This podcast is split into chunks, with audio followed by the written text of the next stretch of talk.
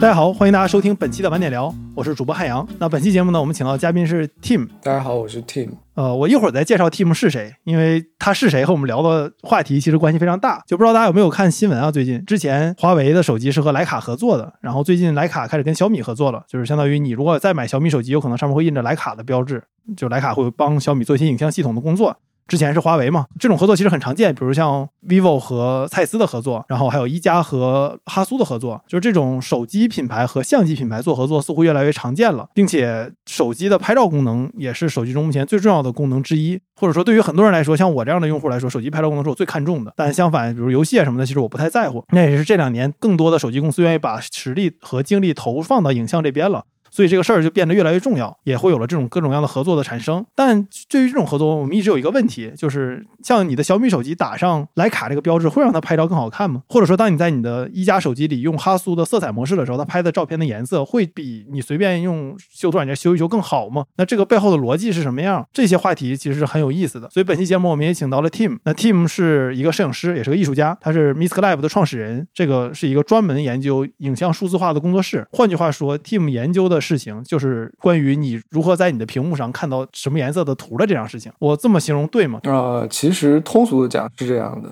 就是它是一个跟视觉高度相关的，然后嗯，研究这个照片的质量啊，或者是不同的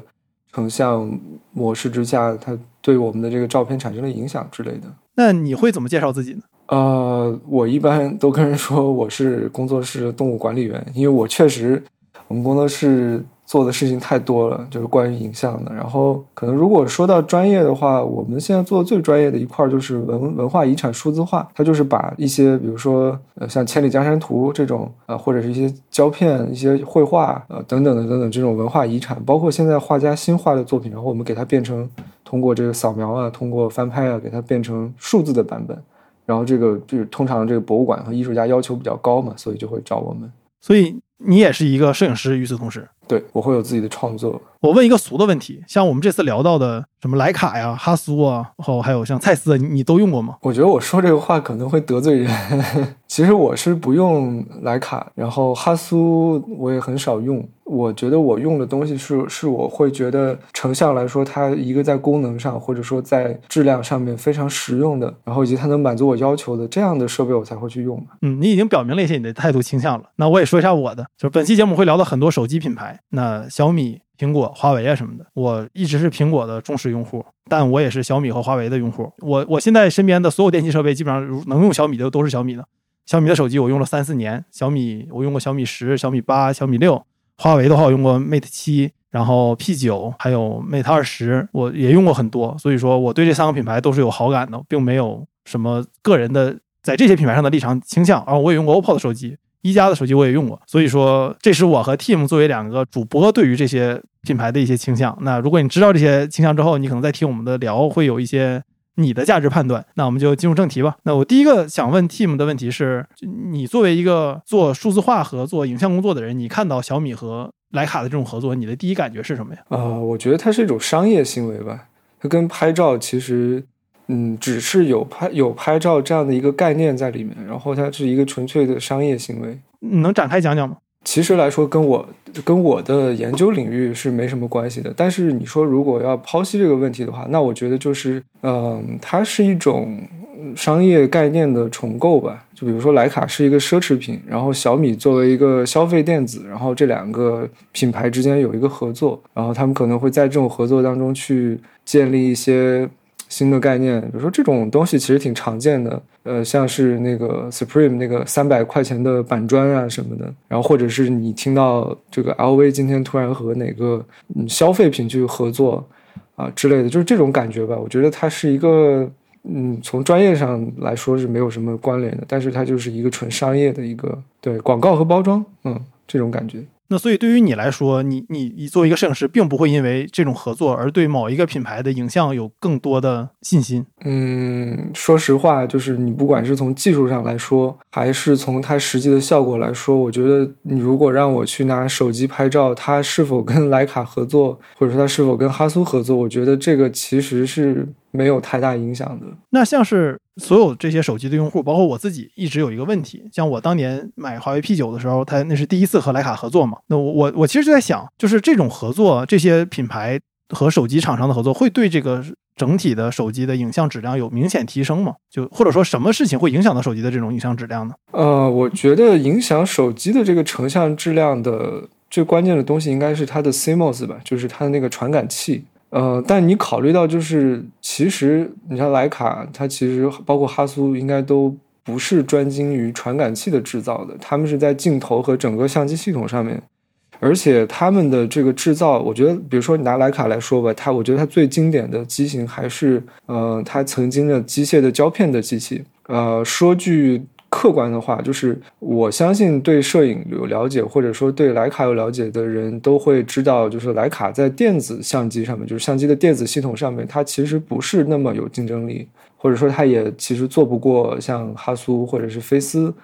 呃，再往下幺三五的到尼康、佳能，可能它在电子化的这个领域是不如这些厂商的。所以就是总体来说，就是徕卡是一个，我觉得它是个奢侈品，就是这样的一个定位。但比如说像我们，你去这些手机官网的页面去查，它也会说自己用了什么样的镜头，然后比如说几片镜头啊什么的。那徕卡的镜头的实力还是有的，可能现在没有那么强了，但它也不弱。那这种情况下，对于这些手机品牌来说，难道这些镜头上的优化不能靠这些手相机品牌来帮忙吗？呃，徕卡和哈苏像这些企业、这些品牌，它其实是有一定的这种光学研究的积淀的。但是，我认为这种研究，就是我其实是持一个怀疑态度的，就是它在手机上面是适用的嘛？因为就是他们曾经所制作的那些相机的镜头跟手机的镜头在光学结构上，我觉得完全不是一个东西。啊，可能你说做这个光学的玻璃啊，或者说这种组件，它。就是可以给他提供更好的这种结构概念，或者是这种光学材料的这些建议，但是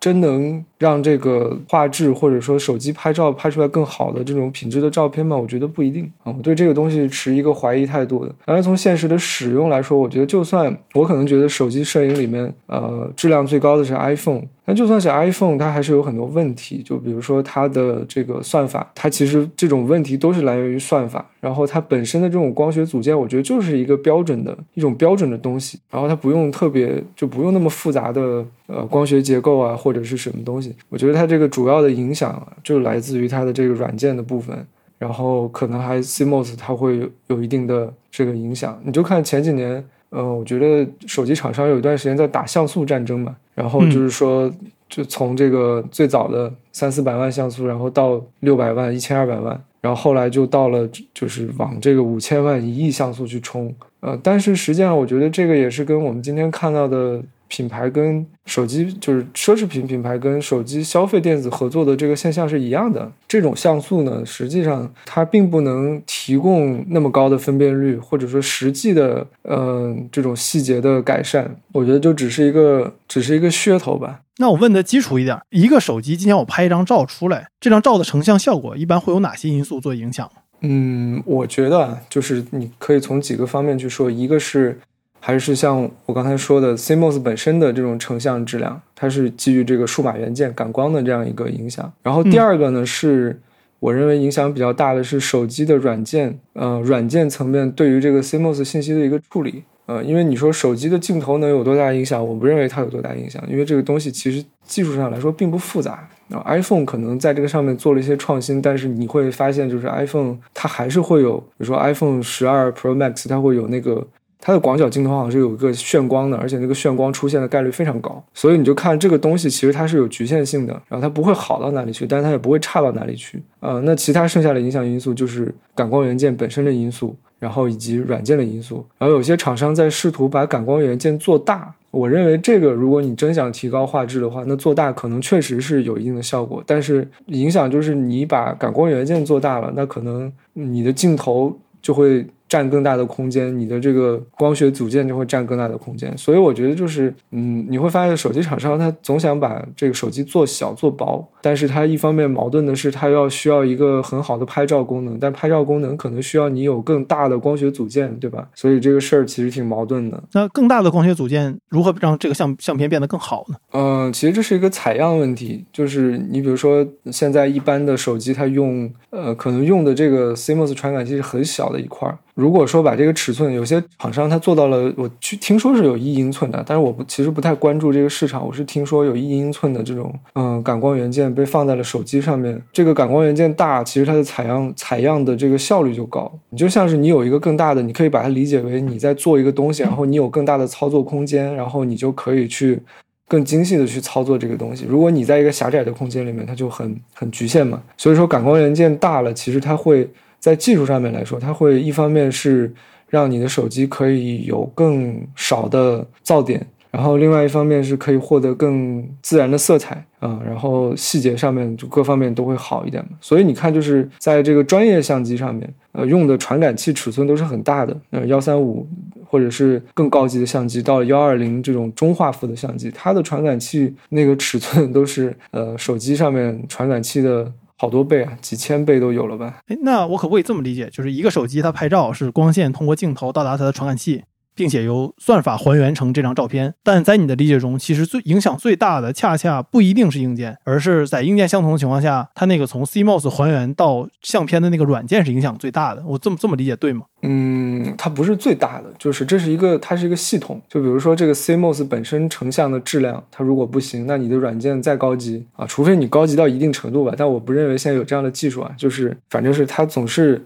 会互相影响嘛。嗯，但今天的旗舰机其实它的 CMOS 它的镜头，我觉得水平都都不差，都差不多。那这个情况下，是不是软件的影响要比硬件还要大一些呢？嗯，对对，我觉得软件其实影响挺大的，因为就如果你不研究摄影，或者你不研究相机结构，你可能对这个东西没概念。就是 CMOS 它其实。它的成像或者说它获得的这个图像啊，在嗯最原始的时候，实际上它是没有颜色的。就 CMOS 它它截取的东西是灰度，所以说这个颜色啊，其实都是靠算法计算出来的。那么你的这种计算的方式，比如说在这个专业的流程里面，我们会用 Camera Raw 这个东西去解我们的 RAW 文件，那这个其实就是一个还原的过程。那你的手机端啊，比如说你手机拍摄了一些图像之后，它也涉及到这样一个算法的处理。那这个算法，我觉得影响是非常大的。如果说你接触过一些专业的摄影，然后你会发现每个厂商之间，他们的即使是用同一个型号的传感器，但是他们出来的色彩是不一样的。那比如说，我们就说哈苏跟徕卡，哈苏跟徕卡的电子化，我觉得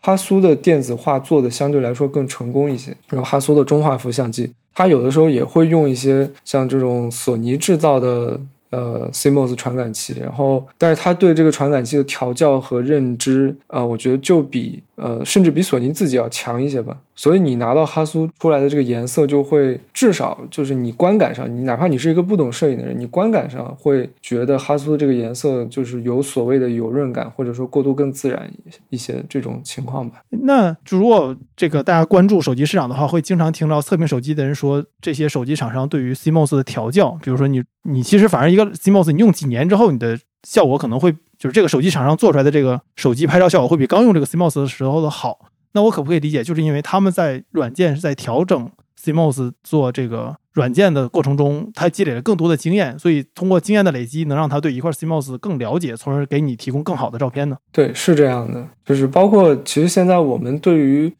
嗯，数码摄影有一个普遍的一个观点，就是说数码摄影这种调教是由工程师完成的。但是工程师他其实是理性的看待色彩的，他的看待色彩的方式是通过一些数据的这种测定啊什么的。但往往这种情况就会造成一个特别直接的结果，就是现在的数码照片颜色的明度普遍偏高。就是大家平时说这个为什么油画呀或者是一些绘画看起来很灰？但是照片看起来有的时候颜色鲜艳过于刺眼，这种情况其实就是因为整个数码摄影的，不管是哪个厂商出来，现在都是存在这种问题。比如说你去拍一个红色的衣服，然后你用数码拍，你用这个呃，不管是手机也好，还是说你用一个专业的单反相机也好，这个衣服它可能穿在人身上，在阳光下面是一个鲜艳的红色。呃，我觉得大家如果有拍照经验的话，你就会发现这个红色被拍出来之后是很很刺眼的。但是你自然你在自然的情况下看到那个红色的衣服，其实它应该是一个过度丰富，然后颜色比较柔和的这样一个状态，即使它是一个鲜艳的颜色，所以就导致了你看到的东西和相机拍到的东西其实。带给你的感受是不一样的。然而，这种感受的不一样，就是来自于工程师们对于 CMOS 的这个调教，以及他对于颜色还原的理解。就因为他是站在一个工程的角度去理解颜色的啊。我之前听过很多人说，就是其实像这个，不管是手机相机的厂商，他们的制造部门，还是说相机的这个制造部门，其实他们不太喜欢招艺术家。他们就就可能觉得艺术家事儿太多了，就是对颜色要求太苛刻什么。他们喜欢量化，就是他作为一个公司或者说作为一个厂商，其实厂商是希望通过量化，因为量化是可控的。那如果说一个艺术家提供了一个感性的意见，那么这个东西其实它既没有办法量化，也不可控，然后工程师没有办法理解，机器上他没有办法理解，机器又没有办法实现这个东西。所以我觉得这是今天的一个挺尴尬的一个点嘛，就是工程师他如何去跟艺术家对话。对吧？所以就是我说，我觉得其实传感器啊，这个东西它如果调教好了，是可以出来很好的颜色的。但是呢，有一种沟通的问题，然后工程师他不知道自己该去到什么样的方向，他不知道该得到什么色彩，他只能通过机械的方式去获得一些色彩，那就导致了说我们今天对于传感器的这种能力的利用其实是比较低下的。呃，因为咱俩认识很久了嘛，就可能一些听众朋友们对你并不了解。其实你是有技术背景的，就你你不是一个标准意义上的艺术家，你自己是有很强技术能力的，你你也会编程，而你编程编的也不少。那么你能不能展开讲一讲？就比如说在这种合作之中，比如就对于我今天拍张照，它出现什么颜色的这种色彩上，工程师和艺术家对于色彩这个东西的定义，它会出现有哪样的不同呢？就能举一些具体的例子吗？嗯，我觉得就是呃，这个其实涉及到一些比较专业的模型之类的东西，比如说艺术家他其实不会去量化的考虑什么模型啊，什么数据啊。比如说，我今天跟大家说，我说这个其实你在衡量一个照片的曝光或者某个颜色的局部色彩的时候，你要用到 lab 模型，然后或者说你要用到在某个色彩空间之下去衡量它，这是科学家们在考虑的事情。但艺术家不会这么想问题，艺术家只会告诉你说我对这个红色感觉是不对的，他跟我看到的不一样，或者他跟我感觉到的不一样。你问他怎么不一样，其实他是没有办法用一个，或者说他很难用一个工程师能听得懂的话去去说明白这个问题。那比如说我既你说我既懂艺术，然后又知道一些技术上的事情，然后我其实可以适当的跟工程师去沟通。那我比如说我会告诉他，我说这个颜色明度过于高了，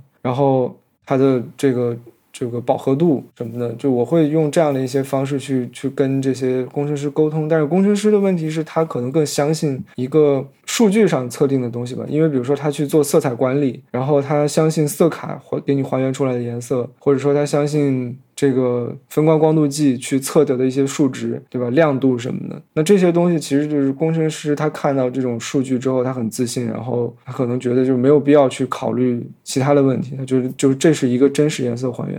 比如说在我们的这个，我举个例子，就是在我们的呃文化遗产数字化上面会有一种问题，就是说当我去。扫描一个油画的时候，那这个油画实际上就是它可能看起来是一种感觉，就是就是它里面包含大量的细节，你觉得这个油画是细节非常丰富的。但是你知道油画是手画出来的吗？它不可能像照片那样，你把它放大之后里面有那么多细节。所以说就是油画呢，这个里边它其实是用了很多，比如色彩之间的对比、笔触之间的微妙的这种对比。然后我们在扫描的时候就要把这种细节。适当的给它进行一个转化，所以说你在最后看，就是屏幕上可能看到那个油画，它没有现实当中在打了光之后看的那么清晰，它是一个偏灰的状态。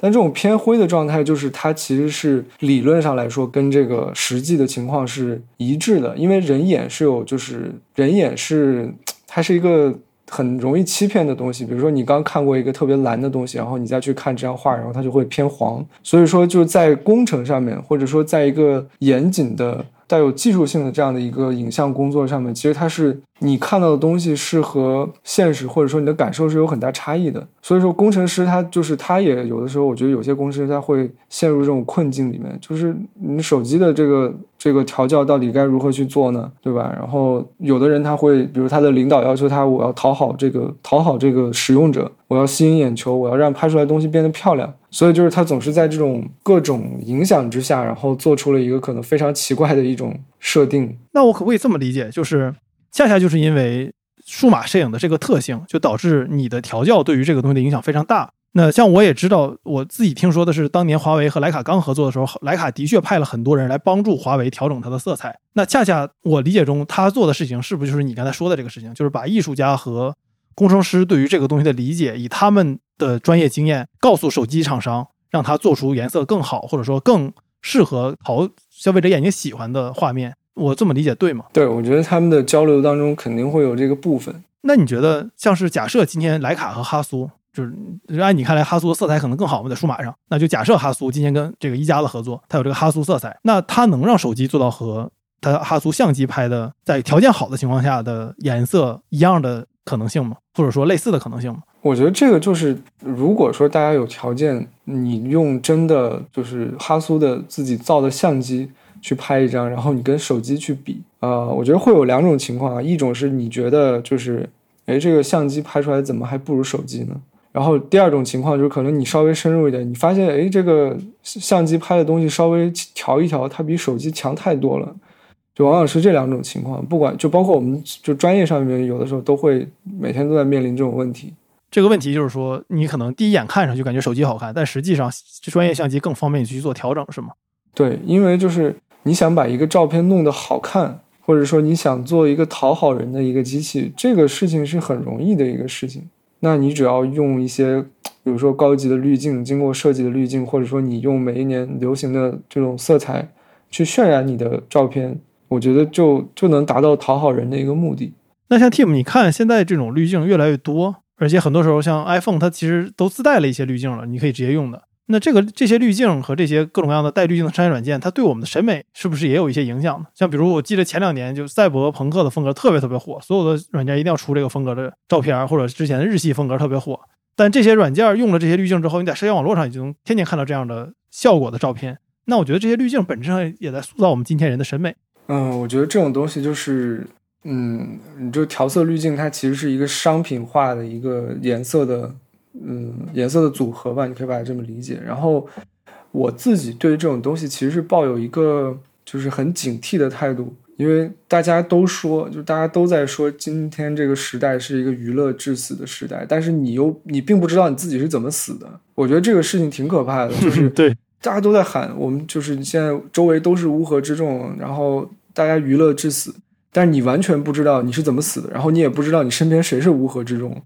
这是一个很可怕的现象。然后我觉得，就是从我个人的观点上，我觉得就是有必要对滤镜保持一个警惕。呃，为什么说是个人呢？因为首先我是一个创作者，我是一个严肃的创作者，滤镜它会让它会降低我的感官的这种感受能力。因为如果我总是用滤镜，就是用用大家能听得懂的方式，就是说我总是用滤镜，然后我会变懒，我不去关注颜色，我只是每次套个滤镜结束了。那这样的话，我的能力就会，我的对于色彩的这种感知能力和控制能力就会慢慢变弱。但对于大众来说，就是你，比如说你不是一个艺术家，你是一个就是各种就是千千万万的，就是这样的人有各种各样的职业，然后你用手机只是为了哎记录一下生活，或者是随便拍点什么东西，拍拍家人，拍拍猫什么的。但是，嗯，这个时候就是滤镜的出现，它其实在短期之内会给你一个，它会给你一些好处。就比如说，让你的照片看起来，就别人会用一种话术去，呃，用一种话去恭维你，就说，哎，你的照片看起来好像就有很有艺术感，或者它像是一个作品，对吧？然后你当然是很高兴的，然后你就会去不断的去使用这个滤镜，因为你从滤镜里面获得了好处，你尝到了甜头。那所以说，我觉得就是，呃，在这样的不断的这个滤镜的，就是更新迭代当中，你对滤镜的要求越来越高。就是你要通过你要你要获得的颜色越来越强烈，然后以让你去跟别人的这个滤镜跟陈旧的滤镜去做出区分，然后就会说就会产生像我之前说过的一个现象，就是你看那些 AI 的美颜滤镜，美颜滤镜就是这样一个发展过程。它从最早去让你的皮肤变得稍微好一点，然后到现在开始改变你的骨骼或者是脸型，呃，眼睛的大小、鼻子的形状。我不知道，就说在这种美颜滤镜在未来还会发展出什么稀奇古怪的功能啊？但是你会发现它会越来越强烈，就是它的要求越来越多，它改变的事情越来越多。所以我觉得，就是从审美层次上来说，这是一种，这算是一种 PUA 吧，就是，呃，审美层面的 PUA，或者说是一种诱导，一种视觉公关，然后它会让人产生对于呃这个对滤镜啊，或者说对于厂商制造的这种讨好人的功能，有一种像毒品一样的依赖。嗯，虽然说它可能是一种软性的一种精神的毒品，然后，但是我觉得这是不是也是一种娱乐呢？对吧？然后，那你说，如果从从这个。呃，色彩的这种本身，就是比如它作为一种语言上来说，色彩是一种特殊的语言，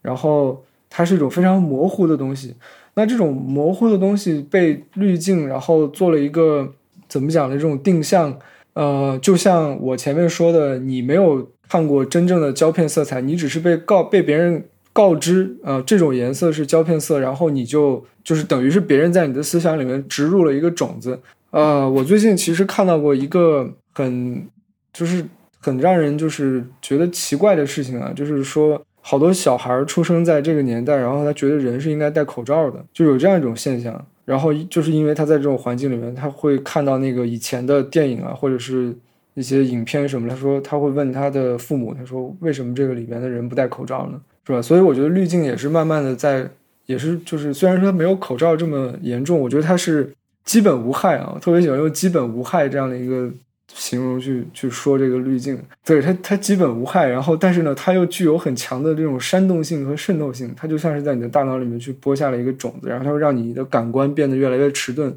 啊，变得越来越懒，然后让你变得从众。我觉得也是一种驯化吧。然后这种驯化呢，其实在呃，对于公司来说，这是对公司来说是有利的，因为你会根据这种驯化去花钱，然后你会想要去买更好的滤镜。而不是去想如何去自己控制这个照片，对吧？然后我觉得滤镜它作为一个现象吧，就是它是一个从很之前，比如像自拍这样的现象里面发展出来的一种子现象，就是一种从属的现象。然后因为就是大家如果对自拍，你去想一想，就是在很多年前的时候。我们可能还没有，就是手机上没有那么多的滤镜，相机没有那么多的功能，小米和华为也没有和徕卡合作，然后大家都是比较沉迷于自拍。然后针对自拍，其实在学术上也有特别有意思的研究啊，就是专门有学者去研究自拍的现象。然后像我自己在学校的时候就会做，就做过两个呃关于自拍的研究，一个是自拍成瘾，还有一个是在葬礼上自拍的人，就是呃。自拍成瘾是说，有一些人他会为了自拍而去做出一些反常的举动，比如说他在一个特别危险的地方自拍，或者说他本身这种自拍的行为给自己带来了一个非常高的风险，但是他愿意这样做。然后葬礼自拍是说，就是这是这算是自拍成瘾之下的一个子现象，就是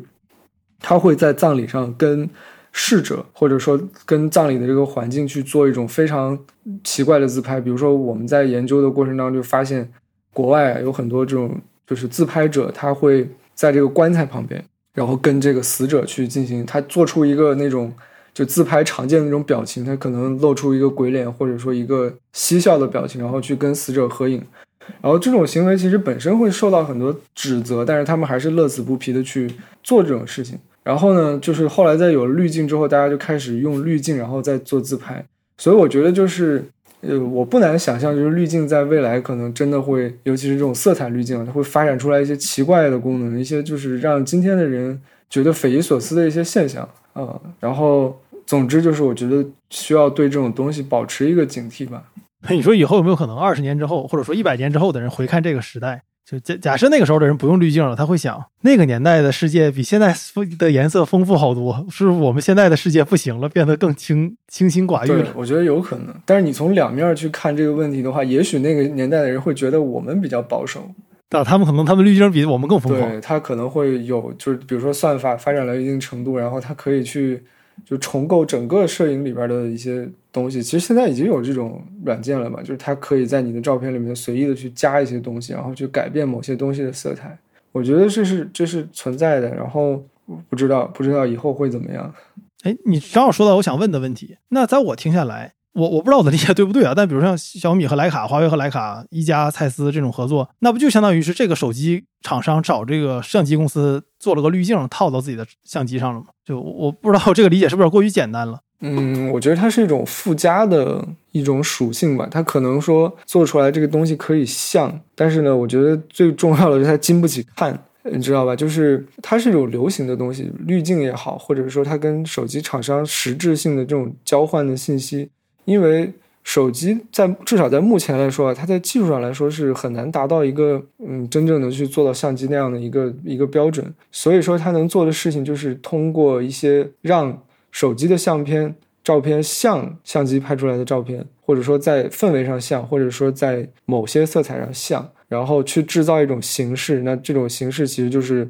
就是我们说的流行嘛。但它的问题是什么呢？它的问题就是，你可能过几年看现在流行的东西，你就会发现这个东西很荒诞。比如说你现在去看八十年代的那些艺术照片，你觉得哇，这些照片好拍的就很很傻，嗯，就是。我觉得大家肯定都有这种感觉，你小时候拍的那些艺术照，你觉得傻不拉几的，对吧？嗯，很多年之后，你可能看你现在就是用手机，你加了很多滤镜，你现在觉得还不错的东西，你现在在朋友圈获得很多赞的东西，你再去看很多年之后，你会发现这个颜色看起来很很奇怪，就是它它很让让人不舒服，甚至现在就是你说那些嗯更高级的滤镜，它能实现美颜效果的这种滤镜，它会改变人脸的形状什么的，你的眼睛的大小。但是你会发现，这种东西它会无限的，就是它会无限的去找到更能刺激人的地方，到最后就就是，如果说它过了一定的度，然后它就会变成很畸形的东西。比如说这些滤镜，它会去把人的脸的形状改变成一个就是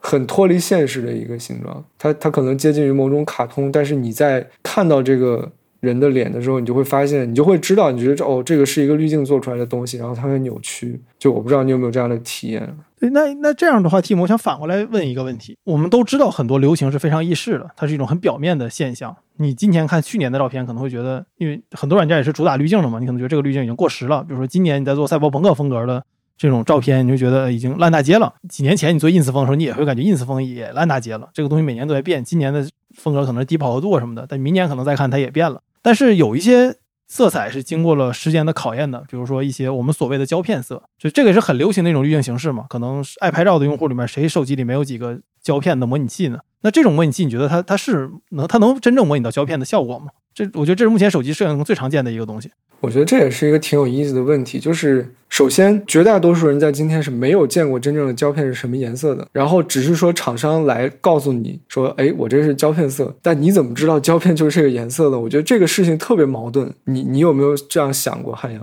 对这个问题我是想过的，因为比如说像我用的一些胶片模拟的软件里面，它一个软件里面可能能模仿二三十种以前老的经典的胶片，但我实话实说，我作为一个已经差不多拍了七八年胶片摄影的用户，我都没拍过这么多种胶片，所以我有时候也会想说，这些软件的制作者们，他们是怎么把这个那个年代的那种已经停产的胶片的效果模拟出来的呢？所以，我我自己是有这个问题的。所以我就说，这个这个东西其实它是一个怎么讲呢？我觉得你说它是个噱头嘛，或者说它是一种。甚至我有时候说这是一种骗局，就是它是一种话术。他说我去模仿某一种风格，但是它其实本质上这种颜色也好，或者说这个滤镜所带来的效果也好，它跟原本被模仿的那个东西没有太大关系。它是一个被异化出来的，就好像是你喝橘子汽水吧。我觉得这么说大家都能懂。你喝橘子汽水，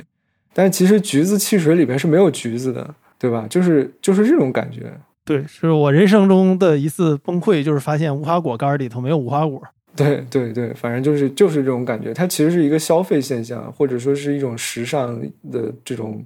动力。因为时尚的动力其实就是来源于在时尚上游的这些时尚的生产者，呃，它通常是一些厂家或者一些企业，然后他在制造一些东西。那么他为了能够让他的商品每年都有一些好的销售，那它肯定要去制造一些潮流。那这种潮流，比如说对于服装来说，我们就从服装大家可能更好理解。就对于服装来说，我比如说我是一个厂商，然后我每年通过花钱或者是通过公关这些方式去推出一个潮流，然后让大家都进入这个潮流，这样你就可以把去年的衣服全部都换掉。但是我就是创造力是有限的，尤其是作为一个商业公司来说，它的创造力是有限的。那怎么去让这个东西转起来呢？就是就是我，比如说我有二十种潮流在手里，然后每年推出一种，过了二十年之后，我再会就是回到最早的那种，在上面去加一些改变。就比如现在就这几年，能从。就是七八年前就开始了流行这种古着，就是比如八八十年代的衣服、九十年代的衣服。那我觉得这个就是一个轮回嘛。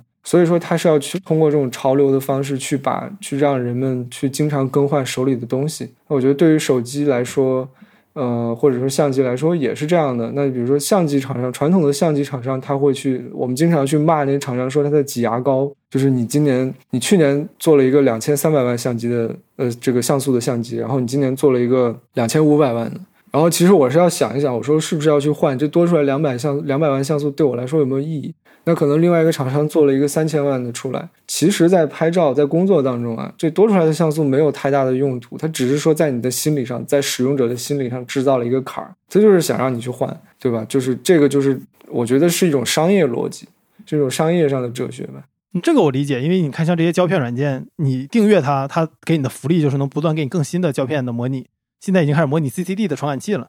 就这个我是理解的。但我这里面想追问两个问题，就是第一个是。那在你看来，这种手机模拟的胶片，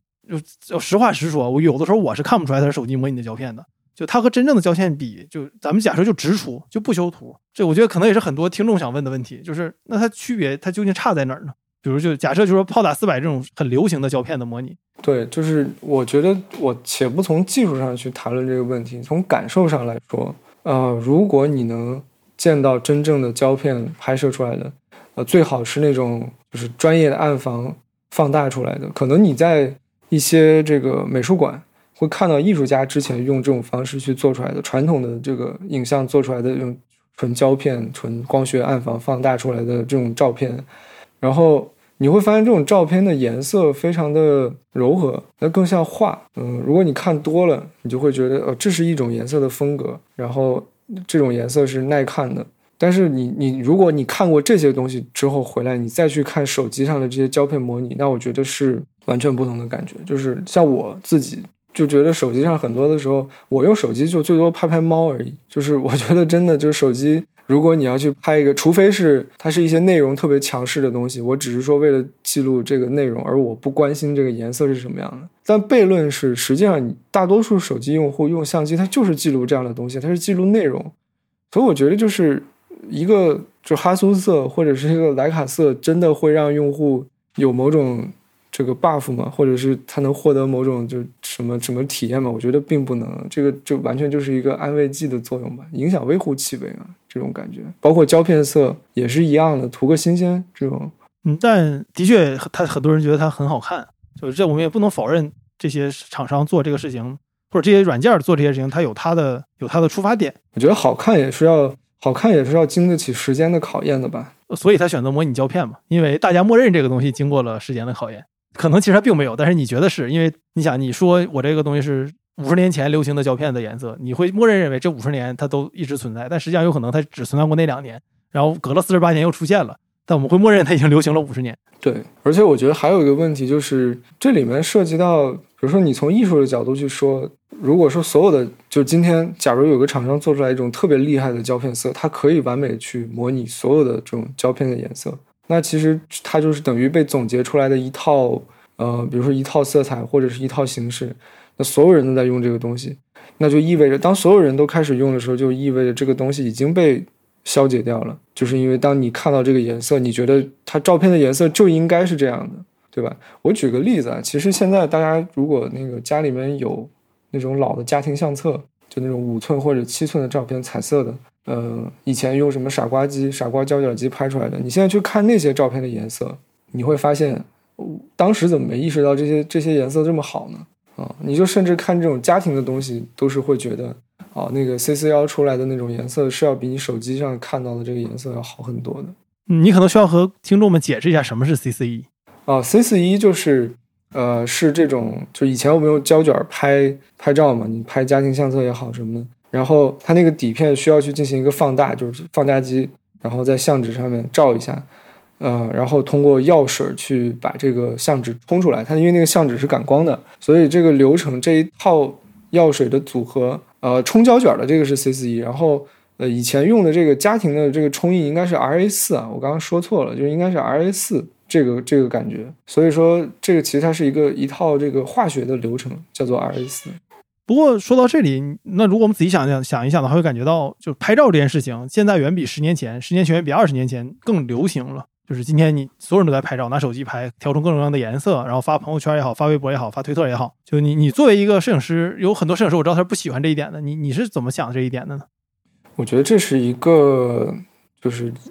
一个过程吧，它是一个历史上的一个过程。其实你你会发现，就现在拍照的人反而少了，大家。更愿意拍这种短视频什么的，就是拍照的人比以前少很多。所以就是我觉得可能未来一段时间，这个手机厂商它可能会更更注重于视频的功能。比如说 iPhone 其实就已经是已经是这样了，它在 iPhone 十二 Pro Max 上面把这个视频功能就是，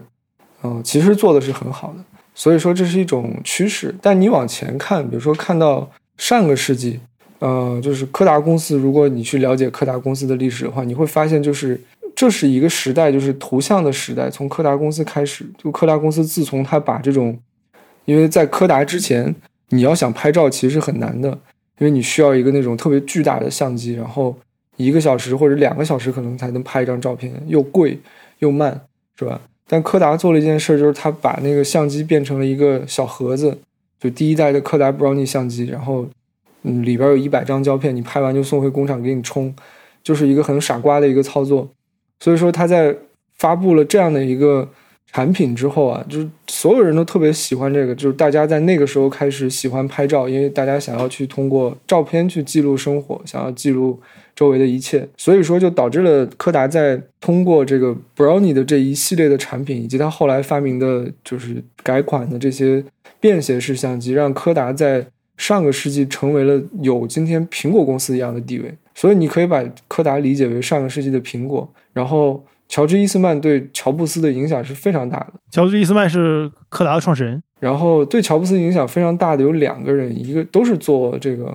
相机的，一个是乔治·伊斯曼，啊，还有一个是这个宝丽来公司那个创始人兰德博士，对于这个乔布斯影响也很大。所以你看，就是 iPhone 其实从 iPhone 应该是从三代开始，呃，就已经在这个他已经非常关注这个摄像头了吧。嗯，我反正我第一次觉得是 iPhone 摄像头好是 iPhone 四的时候啊，对，反正就是你会发现苹果是一个很注意这种事情的一个公司。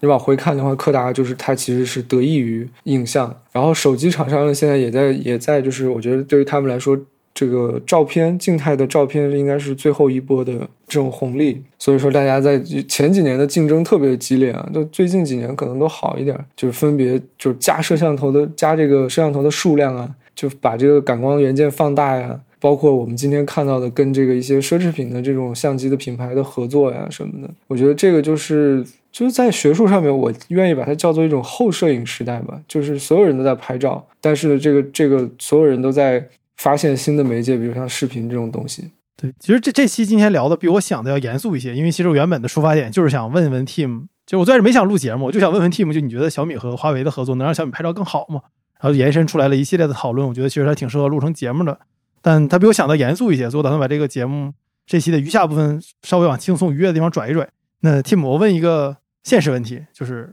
手机拍照能不能给我一两个方法让我拍照更好看？我这个问题没有愚蠢到你不想回答吧？没有没有没有，因为我自己也会想这种问题，就我我我有时候也在想，就是。呃，我会反思嘛，因为我就比如说，你看问题确实是要辩辩证的去看的，就是手机到底能不能去作为一个你的工具，或者说一个创作的工具去呃使用，我觉得有的时候是可以的。就是我会去想如何，比如像你有这样的问题，什么情况下能拍出可以当做是作品的，或者说更好的照片？呃，我觉得目前来说，你可能你要使用 RAW 文件吧，这是苹果现在是有 RAW 文件的，但但其他的这个厂商，小米应该也有，华为好像也有。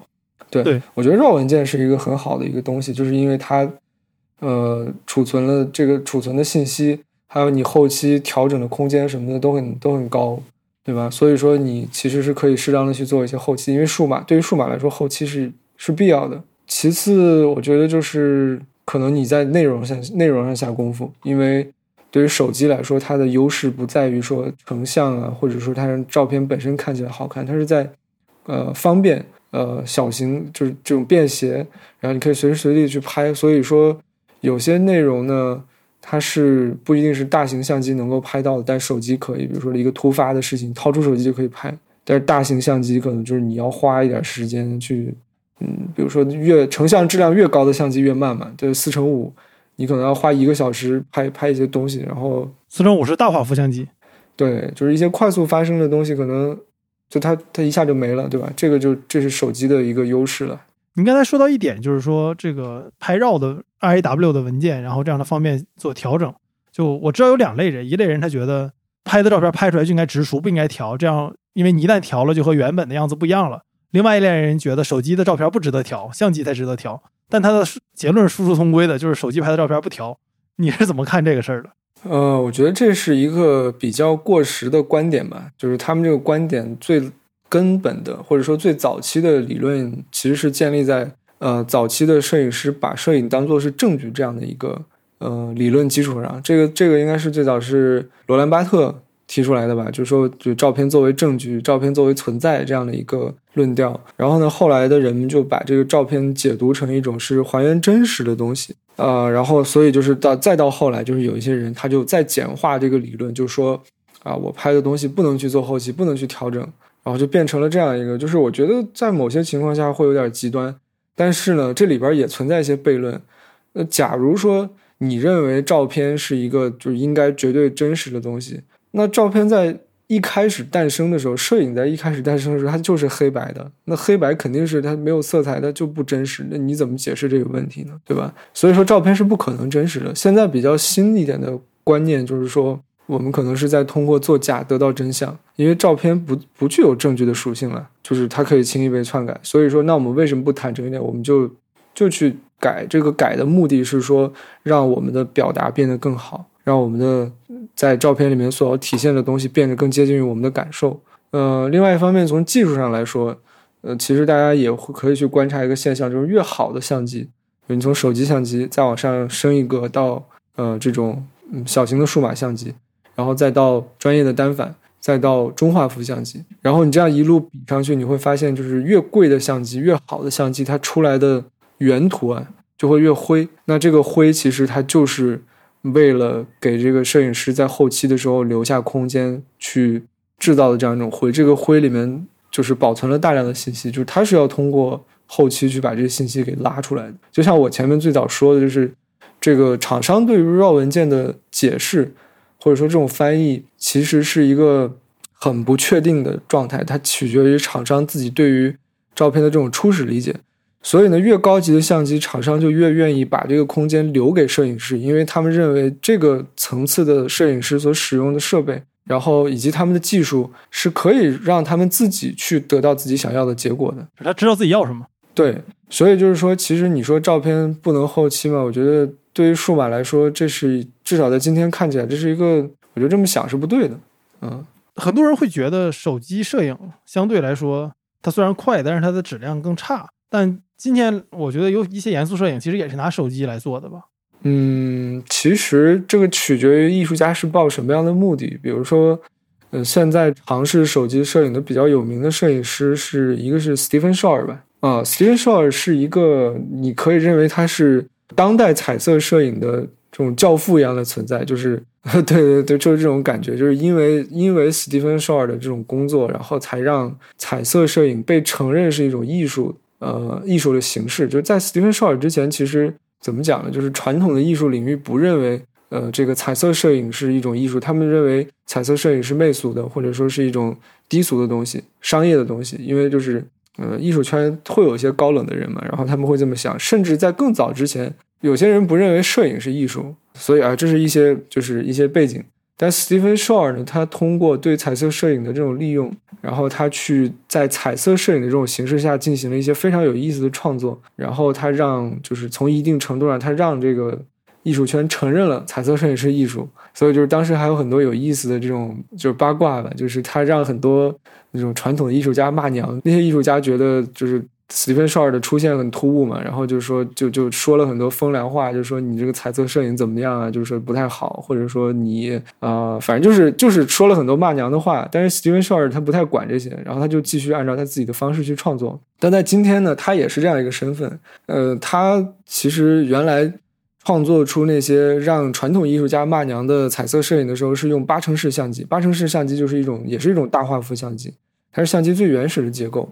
但是它好在就是它的那个底片特别大，然后它出来的色彩什么细节特别好。然后在今天，Stephen s h a r 又在做一个，我觉得他是一个挑战者吧。他在试图用手机去拍照，发在 Ins 上面。然后，但是你如果去在 Ins 上面看的话，就那些东西其实是，比如他拍一个花园里面的一片草啊，或者是街头的一块垃圾、一一包水泥什么的这种东西，就是很寻常的呃物件。然后，但是他试图在用手机的方式去赋予它。呃，艺术的视角，我觉得这个是一个很好的一个尝试吧。嗯，但 Stephen s h a w 其实你在他的这些作品里面也能看出来，就是他对手机的这个是一种探索的态度。也确实，手机的这种摄影在目前是不能提供像他以前那么丰富的色彩跟细节的。嗯，你呢？你自己会探索手机摄影？呃，我进行过一些尝试，然后。其实每年都有在做，但是我觉得就是它其实挺经不起考验的。就是手机，你要么就是整个一个项目全是通过手机去记录，然后去做。但如果说你把它跟这个其他相机拍摄，尤其是胶片混在一起，然后你就会觉得这两个东西就像是